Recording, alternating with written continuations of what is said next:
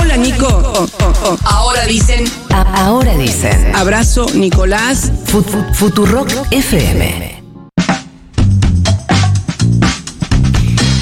Mientras la vicepresidenta de la Nación lo saluda a Fiorentino, yo la saludo a Flor Gutiérrez. Buen día. Buen día. Y ahora sí, adelante Fiorentino, usted tiene un desafío que es contar lo que ocurrió ayer en el debate y mencionar cinco frases que hemos elegido intensamente. Sí, decíamos que eh, Patricia Bullrich había sido respecto al primer debate, el de Santiago de Estero, el del domingo eh, pasado, quien más había em, cambiado en su eh, estrategia. Vamos a eh, arrancar con algo que le habían recriminado y era la poca presencia que había tenido el caso Insaurralde en el, en el debate. Acá cuando Bullrich habló del bote yate que dijo Bullrich que Insaurralde compró aunque sabemos que, que por lo menos creemos que no, o no, hay, no hay documentación que eh, sostenga esto. Esto le dijo Bullrich y esto le respondió Massa.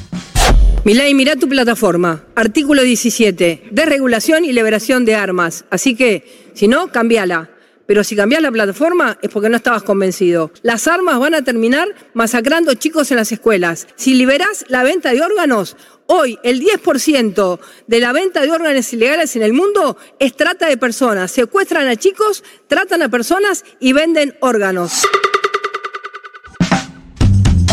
No bueno, era. no era este, este era el audio en el que Patricia eh, le tiraba con todo lo que tenía a eh, Javier Milei, que es cuando contábamos en la apertura, lo eh, atacó respecto a lo que consideramos, en realidad lo que, lo que queda eh, demostrado que son sus puntos más débiles, de hecho son los puntos que él después empezó a gambetear, como la desregulación y la liberación de la aportación de armas, la compra y venta de órganos, y esto le respondió Javier Milei. Que lo que nosotros proponemos es que se respete la ley de armas que existe, tal como existe, y no como actúa hoy, llena de restricciones que lo único que hace es favorecer a los delincuentes. Pero parece que está muy seteada. Por favor, suéltese un poquito. Tampoco proponemos la venta de órganos. Lo que nosotros decimos es que hay 7.000 personas esperando un trasplante y 300.000 potenciales donantes, y hay algo que no funciona en el medio y que genera un montón de corrupción. ¿O acaso a usted le gusta la corrupción? Medio raro su presentación. Ahora sí. Déjame escucho- hacerte sí. solamente un paréntesis respecto de que si hay un organismo en el país que no tiene ninguna sospecha de ningún tipo de corrupción es el Incucay. Eh, ahora sí, Patricia Bullrich y sus eh, misiles contra masa. Una vergüenza que hables de Tigre cuando hace cuatro años que estás con el gobierno. No podés hacer buena se- se- seguridad si tus socios son corruptos. Y respecto de Insaurralde, cometió un hecho gravísimo. Le pedí la renuncia al cargo, le pedí la renuncia a la candidatura y no todos somos lo mismo, Patricia. Vos nunca pediste la renuncia de Milman. No, bueno, la editorialización, ¿no? Sí, todo bien. Eh, ahora escuchemos el, el momento de. Sí, claro, el momento de editorializarte. el final, cuando llegan la- las preguntas, que para mí es la parte más interesante de todas. Sí. Eh, esto es lo que le preguntó Patricia Bullrich a Sergio Massa cuando llegó su momento. Los bolsos de López, los hoteles de Cristina y el yate de Insaurralde. Masa, el país entero se pregunta, ¿cuándo van a dejar de afanar? Bueno, en primer lugar, te quiero decir, Patricia, que ser vulgar o hablar canchengue no te va a hacer más popular de cara a la elección. ¿Hablar qué? Canchengue. Lo que me pone mal es que.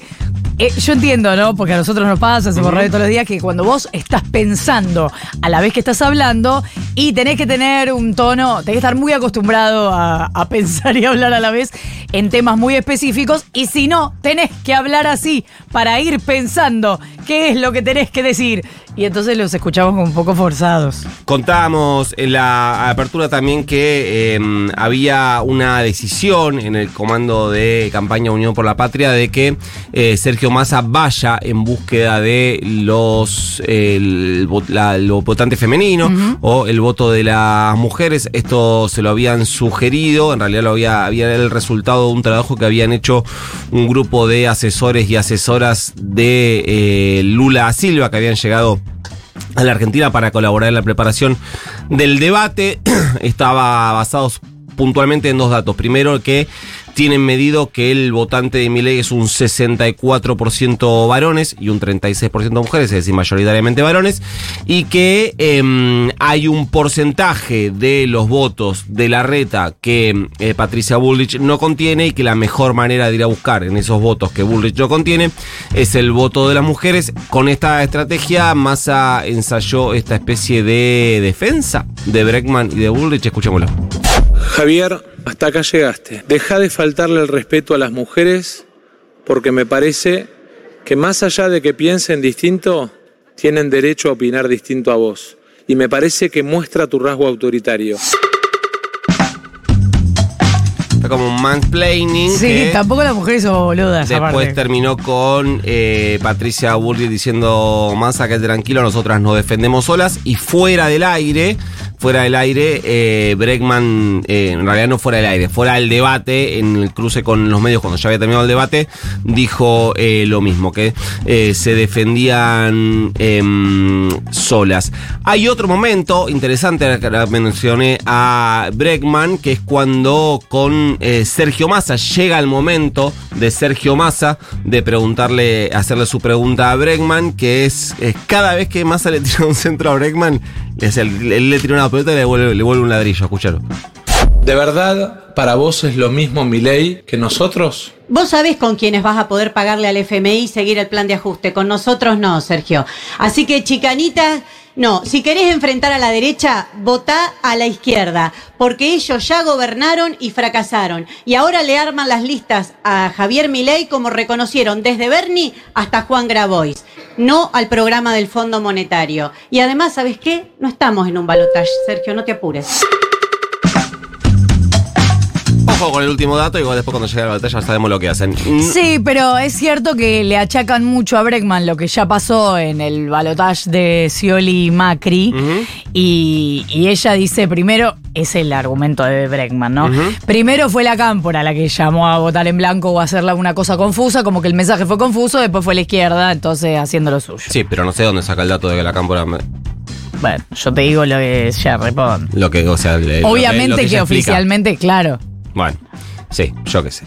Eh, este es el momento, un momento más en el que eh, Bullrich también le apunta a Milei. Otra cosa que había quedado eh, pendiente en los cálculos consideraban que si eh, Bullrich tiene alguna esperanza de meterse en el balotaje, tiene que sí o sí ir a robarle votos a Milei. Por eso le recuerda, por ejemplo, cuando Milei utiliza la palabra mogólico como insulto o cuando se eh, dirige a personas em, con edad avanzada como viejos meados, así lo dice Bullrich. El desarrollo humano, mi ley, es empezar por respetar a las personas. Le decís mogólicos al que piensa distinto que vos. Insultás a católicos y judíos. A los longevidad que acabas de hablar le decís viejos meados. A la cámpora sos exactamente igual. Mostrás motosierras, violencia a los jóvenes. Y agredís a las mujeres. Y no necesitamos más a que vos nos defiendas, nos defendemos solas. Tené, tenerlo clarito. Ahí tenías todo el paquete y vamos a cerrar escuchando la voz de Javier Milei cuando eh, dio, eh, tuvo que responder sobre su eh, negación al cambio climático. Él dijo que no lo niega, pero fíjate cómo al final sí lo niega. Yo no niego el cambio climático. Lo que yo digo es que existe en la historia de la Tierra un ciclo de temperaturas. Y este es el quinto punto del ciclo, donde ¿sabe cuál es la diferencia con los cuatro anteriores? Que antes no estaba el ser humano, y ahora sí está el ser humano. Por lo tanto, todas esas políticas que culpan al ser humano del cambio climático son falsas. Y lo único que buscan esas políticas es recaudar fondos, ¿sí? Para financiar vagos socialistas que escriben papers de cuarta.